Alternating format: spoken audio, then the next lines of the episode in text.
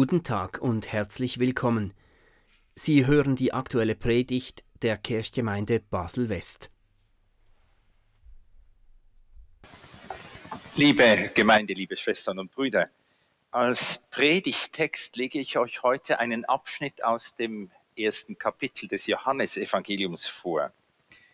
Der Evangelist berichtet von der Berufung der ersten Jünger. Auch bei ihm sind es zunächst Andreas und Simon Petrus und dann aber Philippus.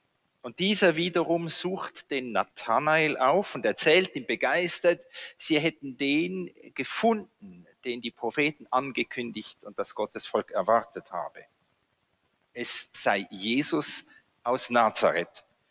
Nathanael fragt spöttisch, kann aus Nazareth irgendetwas Gutes kommen?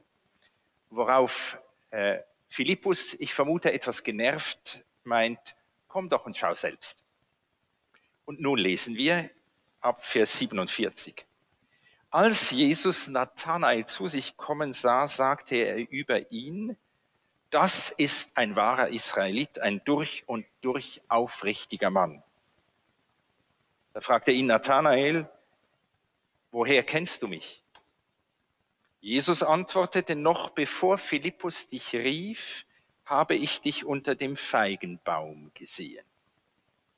Nathanael erwiderte, Rabbi, du bist der Sohn Gottes, du bist der König Israels. Jesus antwortete, glaubst du das, weil ich dir sagte, dass ich dich unter dem Feigenbaum gesehen habe? Du wirst noch viel größere Dinge zu sehen bekommen. Und er sagte zu ihm, Amen, Amen, das sage ich euch. Ihr werdet den Himmel offen sehen und die Engel Gottes werden vom Menschensohn zum Himmel hinaufsteigen und von dort wieder zu ihm hinabsteigen. Amen.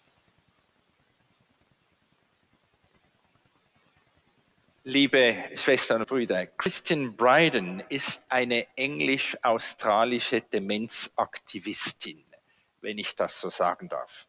Sie war brillante Wissenschaftlerin und Beraterin des Premierministers von Australien, doch dann, das war 1995, sie war 46 Jahre alt, wurde bei ihr eine dieser 200 Demenzerkrankungen festgestellt, die ihr Gehirn zunehmend beschädigen sollte.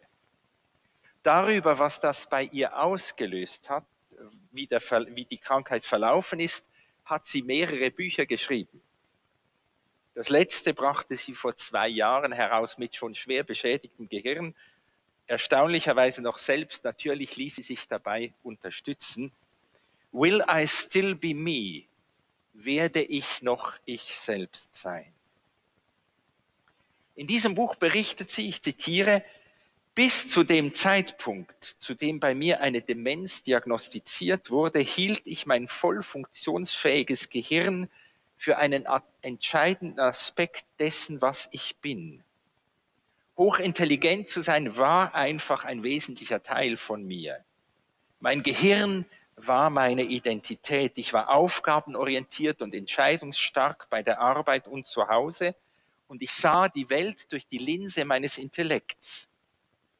Wie sollte ich damit umgehen, dass ich mein Gehirn zunehmend verlieren würde, das würde ja sicher auch bedeuten, dass ich die verlieren würde, die ich war. Angesichts ihrer beruflichen Karriere ist ja nicht erstaunlich, dass sie ihrem Verstand eine so vorragende Bedeutung zumisst. Sie musste lernen, und dabei sagt sie, war der christliche Glaube, den sie vergleichsweise spät erst für sich entdeckt hat, war ja eine entscheidende Hilfe. Sie musste lernen, ihr Leben umfassender zu verstehen, ihre Denk- und Verhaltensmuster in einem weiteren Horizont zu sehen. Meine Predigt soll darauf abzielen, euch Einsicht zu, zu, machen am Schluss, was das alles mit dem Feigenbaum zu tun hat, unter dem Jesus den Nathanael sitzen sah. Der war ja für den, für den Nathanael überraschender Grund und Anlass, sich auf den Rabbi aus Nazareth einzulassen. Doch habt noch ein wenig Geduld. Ich will noch einen Gedankengang mit euch gehen, den ich an Christine Brightons Zeugnis anknüpfe. Ihr habt gehört, dass sie befürchtete, sie würde sich selbst mit der zunehmenden Einschränkung der Hirnfunktionen abhanden kommen. Diese Angst entspricht einem weit verbreiteten Bild, das man von Menschen mit Demenz hat. Mein Mann ist nicht mehr er selbst, mag da eine Frau sagen. Oder jemand meint, ich kenne meine Schwester nicht mehr und ich habe meine Mutter verloren. Solche Aussagen machen wir, weil wir, wie Christian Bryden, vom berühmten Grundsatz von Descartes geprägt sind. Ich denke, also bin ich. Ich, ich bin ein Individuum, ich bin eine Person und eine Person steht für sich selbst, sie kann denken und ist sich ihrer selbst bewusst. Davon gehen wir in sehr vielem wie selbstverständlich aus. Bloß, wir haben ja eine Enkeltochter. Sie ist ein energisches und natürlich hinreizendes Persönchen. Sie kann noch nicht ich denken und sagen. Ist sie noch keine Person? hört ein tief schlafender Mensch auf, Person zu sein. Oder ein Betrunkener oder ein Ohnmächtiger. Und wie ist es mit Menschen mit einer stark mentalen Behinderung? In meinen Kontakten mit demenzkranken Menschen eben im neuen Martha-Stift hat mir sehr geholfen, was ich von meinem schottischen Kollegen John Swinton gelernt habe. Er sagt, es ist unzureichend und nutzlos, wenn wir das Ich bloß als individuelles, denkendes Ich verstehen, losgelöst von all seinen Beziehungen.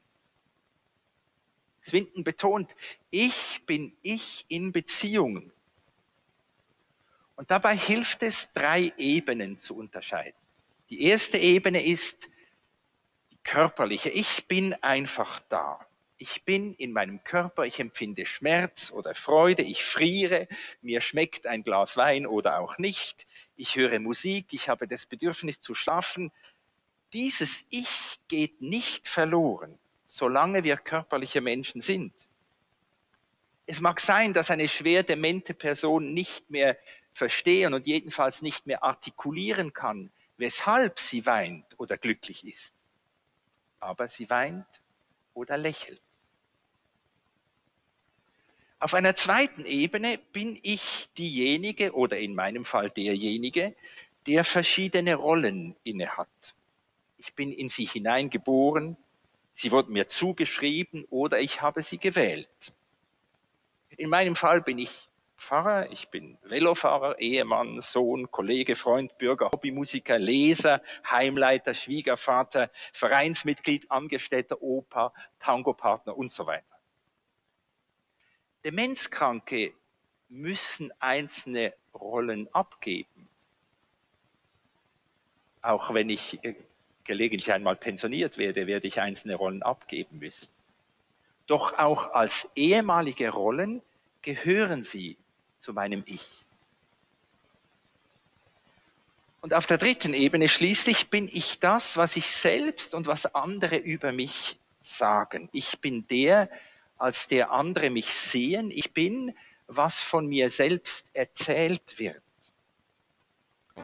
Wenn ich jetzt nicht am Predigen wäre, sondern einen Vortrag zu halten hätte, würde ich hier ausführlicher über die Problematik sprechen, wie reduziert und abwertend ist, was vielfach über Demenzkranke gesagt wird. Das Motiv Verlust scheint alles zu bestimmen. Er ist anstrengend geworden, es ist schwierig mit ihr, sie ist total abgelöscht oder eben er ist nicht mehr er selbst. Mir hat dieses Verständnis vom Ich, ich in meinem Körper, ich in meinen Rollen, ich in dem, wie über mich gesprochen wird, hat sie eingeleuchtet. Das macht mich als Person aus. Ich hoffe, es regt euch auch zum Weiterdenken an. Aber jetzt will ich endlich zum Feigenbaum kommen. Ich habe schon angekündigt, dass ich keine detaillierte Auslegung machen werde. Ich beschränke mich auf zwei Beobachtungen dazu, wie Jesus mit Nathanael umgeht. Die scheinen mir für unser Thema relevant.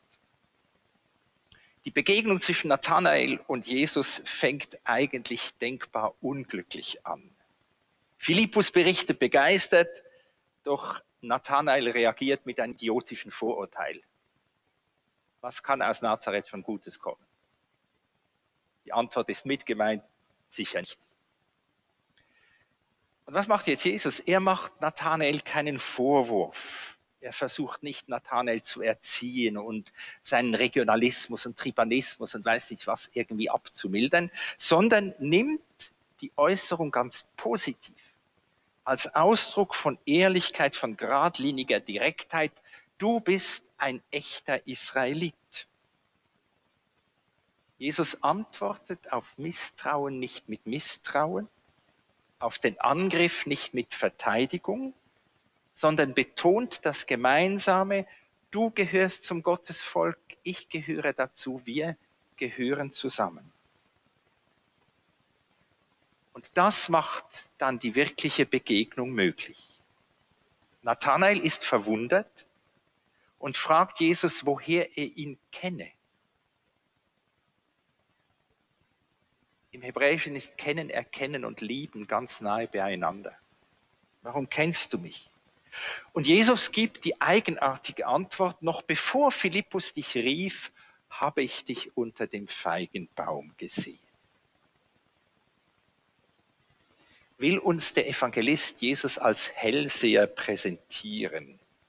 sollen wir ihn sehen in einer Reihe mit den Magiern in Varieté-Shows, die auf verblüffende Weise Gedanken lesen, Spielkarten erraten oder von Menschen etwas sagen können, die sie jetzt nicht sehen können. Johannes liebt es bekanntlich, seinen Text mit Andeutungen aufzuladen. Ich lese diese verwunderliche Beschreibung des Nathanael unter seinem Feigenbaum als Anspiegelung als Anspielung auf eine prophetische Vision. Micha und Zacharia reden davon. Sie reden von der Zukunft des Friedens, die Gott für sein Volk und für alle Völker schaffen wird. Und dazu gehört ausdrücklich auch, dass, wie es bei Micha heißt, dass jeder unter seinem Feigenbaum sitzen wird und unter seinem Weinstock. Niemand wird ihren Frieden stören, denn der Herr Zebaut hat es so bestimmt. Jesus sieht Nathanael nicht bloß, wie er ist, sondern er kennt schon, was Nathanael einmal in Gottes heilender, vollendender Gegenwart sein wird. Jesus spricht von und zu Nathanael nicht unter dem Vorzeichen all dessen, was bei Nathanael fehlt, was nicht in Ordnung, was schwierig ist, sondern stellt Nathanael in die große Geschichte Gottes mit den Menschen hinein, eine Geschichte mit wunderbar heilvollem Ende. Davon will ich mich inspirieren und bestimmen lassen in meinem Umgang mit Menschen mit Demenz. Ich will sie nicht unter dem Vorzeichen sehen und ansprechen, dass ihnen etwas fehlt, sondern will sehen und betonen, dass wir zusammen zu Gottes Volk gehören und in seine gute Geschichte hinein. Und ich will ihren Weg, der für sie selbst und für die Angehörigen mit so vielen Ängsten und Zumutungen verbunden ist, nicht als einen Weg in eine zunehmende Umnachtung sehen. Ich will sie wie Jesus unter ihrem Weinstock und ihrem Feigenbaum sehen. Ich will schon jetzt alle Anzeichen wahrnehmen, dass sie einmal ganz umhüllt sein werden vom hellen Frieden, den niemand stören wird. Denn darauf können wir uns verlassen, der Herr Zebaut hat es so bestimmt. Amen.